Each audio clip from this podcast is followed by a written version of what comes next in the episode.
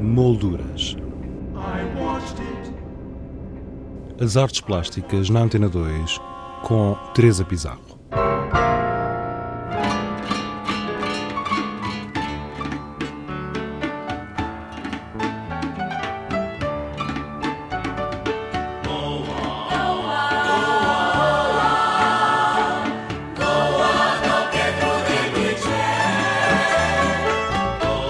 Tal como anunciámos no programa anterior, hoje é nossa convidada Emília Tavares, curadora da exposição botânica do artista Vasco Araújo e que se encontra à disposição do público no Museu Nacional de Arte Contemporânea, Museu do Chiado.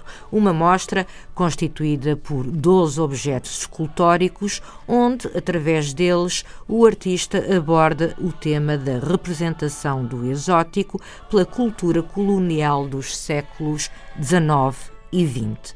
No contexto desta exposição, o museu decidiu também apresentar, em contraponto às obras de Vasco Araújo, algumas obras de arte portuguesas que refletem, através de várias épocas, a visão e a estética do exótico. Emília Tavares explica esta opção curatorial. Foi, eh, no fundo, tentar perceber, ou eh, tentar mostrar de que modo é que a construção do exótico e a construção da imagem do outro, que nos é estranho, foi sempre uma constante em termos artísticos. É? Portanto, há, há uma há uma história da arte sobre essa construção sobre o outro que de facto não é não é não é só recente não é? portanto é uma história da arte que vem um, desde que se começaram a conhecer novas civilizações e que, particularmente a partir do iluminismo, sobretudo a partir do século XVIII, tem uma, uma, uma incidência cada vez maior, também por um interesse uh, supostamente científico por essas outras civilizações e pelas suas uh, várias facetas, desde as questões das espécies naturais até às próprias pessoas. E a verdade é que depois, em termos artísticos, sobretudo em termos da pintura, do desenho e até da, e depois mais tarde da gravura, eh, temos muitos exemplos, portanto, dessa construção desse exótico. É? Basta pensarmos depois no século XIX grandes nomes da pintura como Delacroix, como Ancre, que, portanto, que, que procuram um, e que exploram até ao máximo essa construção do exótico e uma ideia de, uh, umas vezes de orientalismo, outras vezes de, uh, de estranheza sempre em relação ao outro e de exploração desse, desse, desse conceito de exótico que é de facto muito lato mas que depois tem em si, contém em si, se calhar, ah, alguns estereótipos que são sempre muito fixos ao longo do tempo. A ideia de apresentar estas pinturas foi precisamente corroborar esta ideia e fazer um bocadinho esse percurso, ou fazer aqui um pequeno apontamento desse, desse percurso de que forma é que a arte também se ajudou a construir essa, essa ideia de exótico, se aliou, se aliou, esse, esse, se, aliou, se aliou a uma ideologia, a uma mentalidade um, e para construir também essa, essa, essa imagem do exótico. No piso 1 temos uh, duas uh, pinturas de, de grande uhum. formato do Eduardo, do Eduardo Malta. Mas era um tríptico. Era um tríptico. Essas pinturas, eh, creio que foram mostradas muito poucas vezes. Uh, pertencem à Casa Museu Fundação Baceia Barreto, em Coimbra. E, curiosamente, são do Eduardo Malta, que também foi diretor do museu entre a década de 50 e, a década de 60, uh, e que as pintou precisamente para a Exposição Colonial de 1934. Portanto, foram duas. Era um tríptico. Uh, Uh, portanto, painel central, uh, existe uma fotografia de arquivo em que se vê o Eduardo de Malta em frente às três, uh, às, às, aos três painéis, em que se vê o central inacabado, um, que tinha já representado o Ministro das Colónias, da altura, e percebe-se pela mancha que teria também a representação do Salazar rodeado de eh, representantes eh, e de nativos das colónias portuguesas. Eh, a verdade é que esse painel central desapareceu, não se sabe onde é que ele, onde é que ele foi parar, portanto, uh, esboroou-se o seu, o seu, a, sua, a, sua, a sua origem. Restaram estas, estes dois painéis laterais que representam, uh, por um lado, um Timor e outro a Guiné, uh, e em que, de facto, toda a mentalidade do Estado Novo e toda a mentalidade de, de como uh, a questão do Império Colonial era preciso reafirmar, um, está muito patente nessas duas telas.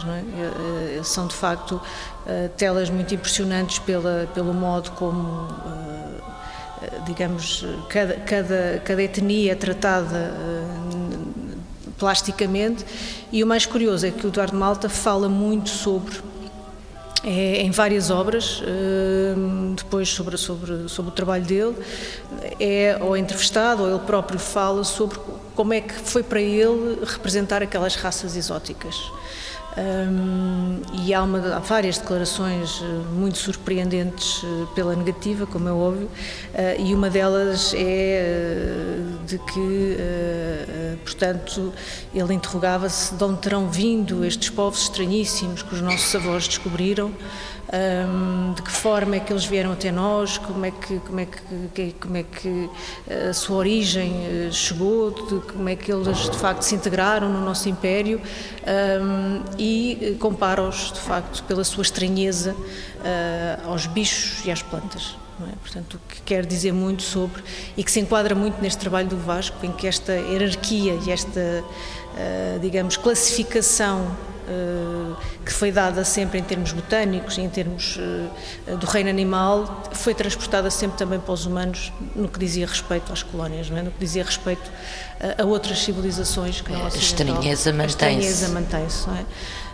e diz outras coisas mais graves, portanto, é interrogado sobre uma pergunta onde ele diz que uma rapariga hindu que ele tentou representar na, para, para, para, para, estas duas telas, para uma das telas, para um dos painéis, ela não queria ser representada, quis fugir e que o diretor da exposição, Henrique Calvão, o diretor da Exposição Colonial do Porto, uh, pegou nela, uh, portanto, agrediu-a, portanto, obrigou-a uh, e que ela sangrou, etc. E ele fica muito fascinado pela alma selvagem, pelo, pelo modo selvagem e, e absolutamente quase animalesco como ela reagiu e se, e se debatia. Portanto, tudo isto é, é, é, é profundamente chocante, não é? mas é de facto uma mentalidade e é uma mentalidade que vem, na verdade, quer dizer, romper com uma série de ideias feitas que nós temos sobre a tolerância rássica dos portugueses e a tolerância colonial dos portugueses em relação a, outras, a outros impérios. Que não é assim tão grande. Que não é assim tão grande, de facto.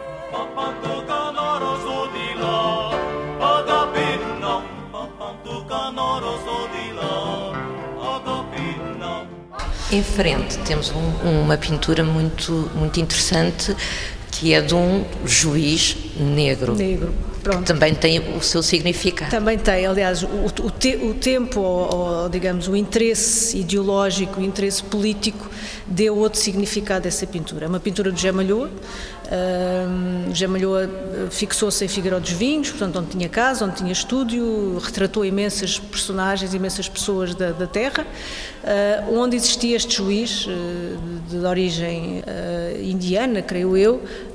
é uma personagem controversa na própria terra. A minha colega Maria das Silveira, que é, de, portanto, a conservadora para essa área um, de, de, desse período cronológico da coleção, fez algumas investigações e parece que ele era uma personagem muito controversa, envolvido em, em, também em guerrilhas políticas no, na própria terra. Portanto, é uma personagem já de si curiosa, mas é um retrato. Portanto, é um retrato apenas de alguém que vivia em Figueiró e que o José Malhou em 1920 retrata.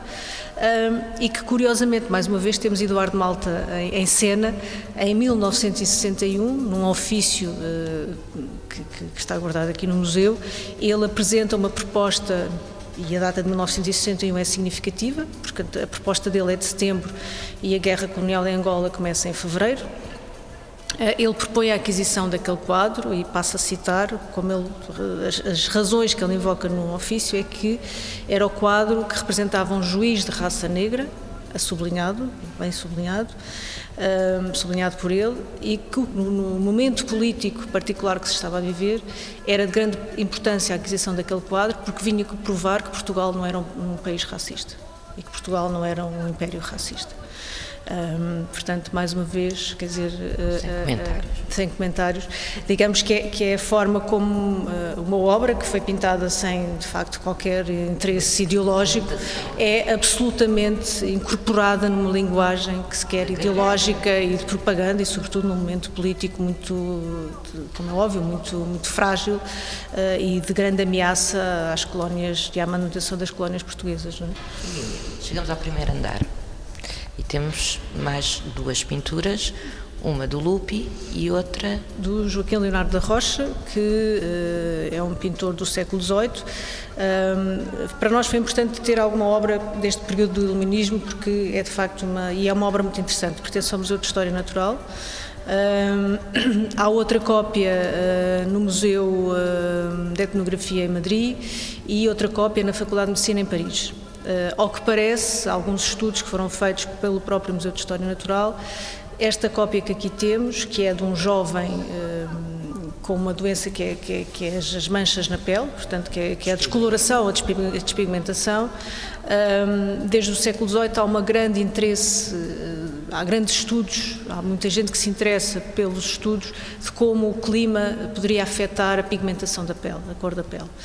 E, portanto, este tipo de casos era visto, de facto, com, como um, quase como uma aberração, não é? Com, com, com, com grande estranheza. Mas também um objeto de estudo. Com, com, um objeto de estudo. Uh, neste caso particular, temos mais uma vez uma utilização, uh, de facto, das pessoas como uh, estereótipos, portanto, não são, não são vistos como sujeitos, como, como, como individualidades, são vistos como estereótipos, como alguém que é utilizável uh, dentro de, de, de um conceito civilizacional por ser inferior, é, pode ser utilizado dentro de uma civilização superior, que é ocidental, e é de facto um jovem que vem do Brasil e que é oferecido uh, pela, pelo governador da Bahia ao filho primogênito da Dona Maria I.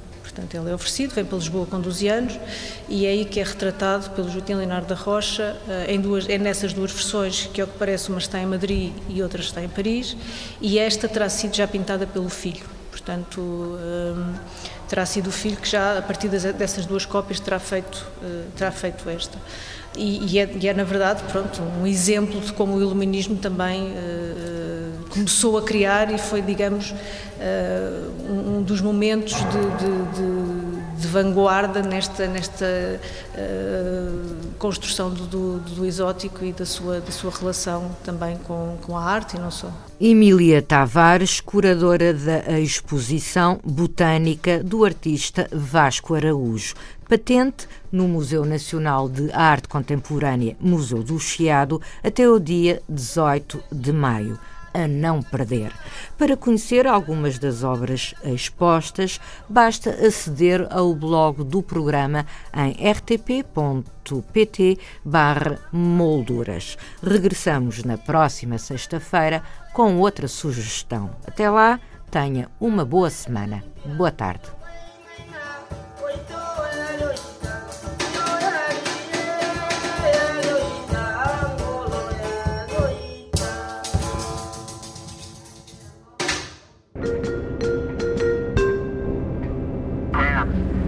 Molduras. As artes plásticas na Antena 2 com Teresa Pizarro.